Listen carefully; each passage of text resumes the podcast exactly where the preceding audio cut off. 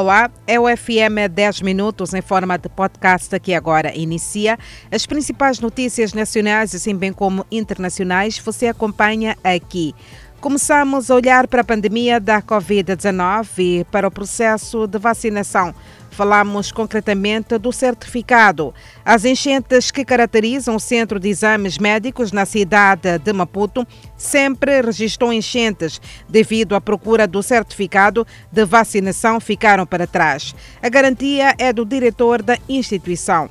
O diretor do Centro de Exames Médicos na cidade de Maputo garante que no centro já passaram os dias de pressão devido à demanda mesmo assim, não faltam reclamações relacionadas com atendimento no local. Alberto Monado garante que nem todos têm direito ao certificado de vacinação. Dona Maria Lourenço viaja sempre para a África do Sul. Está à espera do certificado já emitido há dias. Diz que, sem o documento, não poderá viajar, olhando para os custos da testagem rápida na fronteira, que custa 250 randes, o que equivale a pelo menos mil meticais. A exigência do certificado de vacinação surge após o presidente sul-africano Cyril Ramaphosa ter anunciado o relaxamento de algumas medidas de prevenção e combate à Covid-19. Em relação ao ordenamento territorial, o projeto de transformação de becos em ruas largas melhorou a mobilidade no distrito de Chamanculo, na cidade de Maputo. Para a concretização do projeto, muitos moradores tiveram que ceder partes dos seus quintais para aumentar a largura das ruas. Recordar que Chamanculo, o bairro que liderava em termos de periferias, com mau ordenamento territorial, onde os caminhos eram verdadeiros labirintos. A transformação de becos em ruas melhorou o aspecto e a mobilidade em alguns pontos da zona. No projeto, moradores tiveram que ceder parte dos seus quintais para o aumento da largura dos acessos. Nem todos aceitaram sacrificar os seus espaços. Paulino deixou Mafalala cinco anos, mudou-se para Antavela. Hoje visita a mãe e vê algumas zonas da Mafalala com nova cara. Muitos projetos de transferência de famílias para outras zonas não tiveram sucesso por conta dos moradores que teimam em permanecer próximo ao centro da cidade de Maputo, independentemente das condições de habitabilidade. O projeto que está a ser implementado de forma faseada poderá chegar a outros bairros depois de abranger todo o Chamanculo, isto é, na cidade de Maputo. Com a retoma dos deslocados às zonas de origem, já há luz para o regresso à normalidade nas zonas afetadas pelo terrorismo. Analistas veem com bons olhos, tanto a nível socioeconômico, igualmente político. Desde 2017, Cabo Delgado tem vindo a ser afetado pelo terrorismo. Mortes, destruições, construções feitas em anos reduzidas a nada em segundos.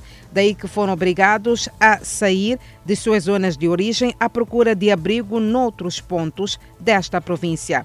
Mas, a esta altura, as coisas parecem que começam a voltar à normalidade, visto que os deslocados começaram a reconstruir suas vidas. Mesmo posicionamento é defendido por Rui Janeiro. Mais do que existir domínio da população, considera que é importante que haja vigilância junto das populações, de modo que exista um elo entre a população e as forças de defesa e segurança. A nível econômico, o economista Egas Daniel acredita que pode repercutir no produto interno bruto.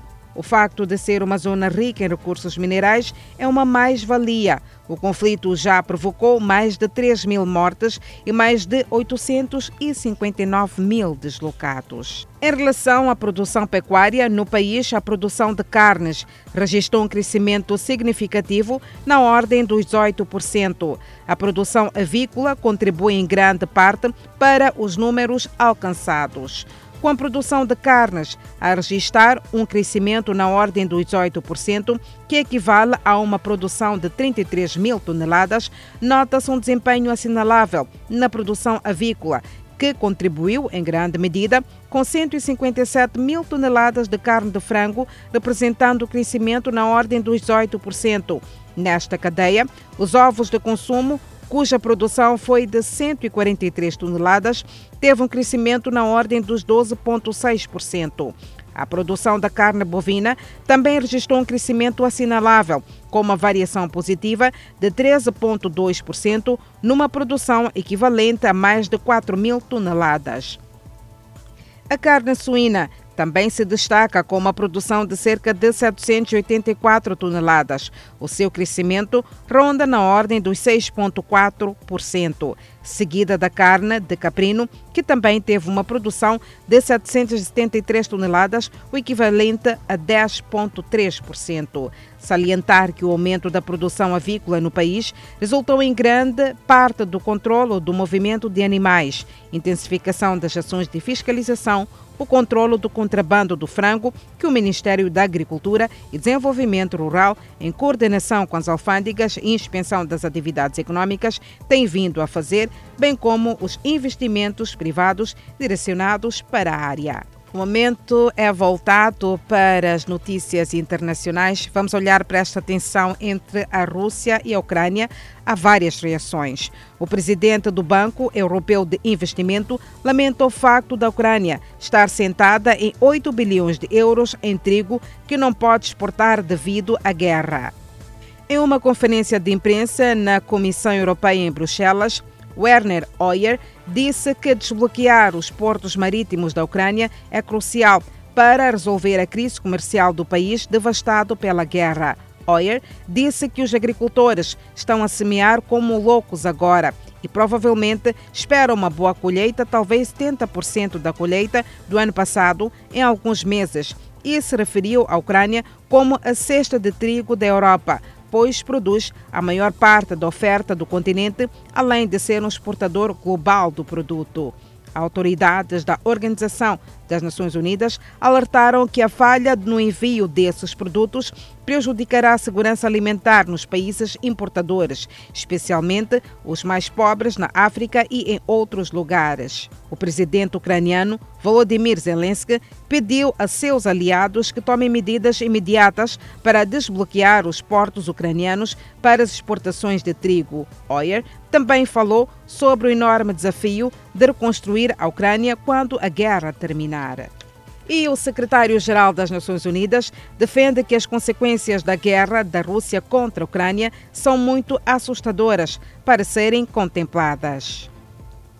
António Guterres, que chegou à capital da Moldávia, disse que o impacto da guerra da Rússia na vizinha Ucrânia é profundo e de longo alcance. A visita do chefe da ONU à Moldávia, um dos países mais pobres da Europa, que tem uma população de cerca de 2,6 milhões de pessoas, segue uma série de incidentes perturbadores que abalaram a região separatista pró-Rússia da Moldávia, da Transnistria, que colocou as autoridades em Chisinau em alerta máximo. No final de abril, três homens lançaram granadas do escritório de segurança estadual da região e duas grandes antenas de transmissão foram derrubadas um dia depois. Na sexta-feira, a polícia da Transnistria disse que dispositivos explosivos foram lançados de um drone, deixando crateras de um metro de profundidade perto de uma vila. A Transnistria, uma pequena faixa da terra com uma população de cerca de 470 mil habitantes, está sob controle de autoridades separatistas desde a guerra de 1992 com a Moldávia. A Rússia baseia cerca de 1.500 soldados na região separatista, ostensivamente como mantedores da paz. Nenhuma vítima foi relatada nos incidentes. É o ponto final do FM a 10 minutos em forma de podcast. Mais informação lhe convido a acompanhar às 19 horas e 45 minutos no Fala Moçambique. Até lá, fique bem, já sabe que a televisão Miramar e a rádio Miramar são a sua melhor companhia. Fique bem.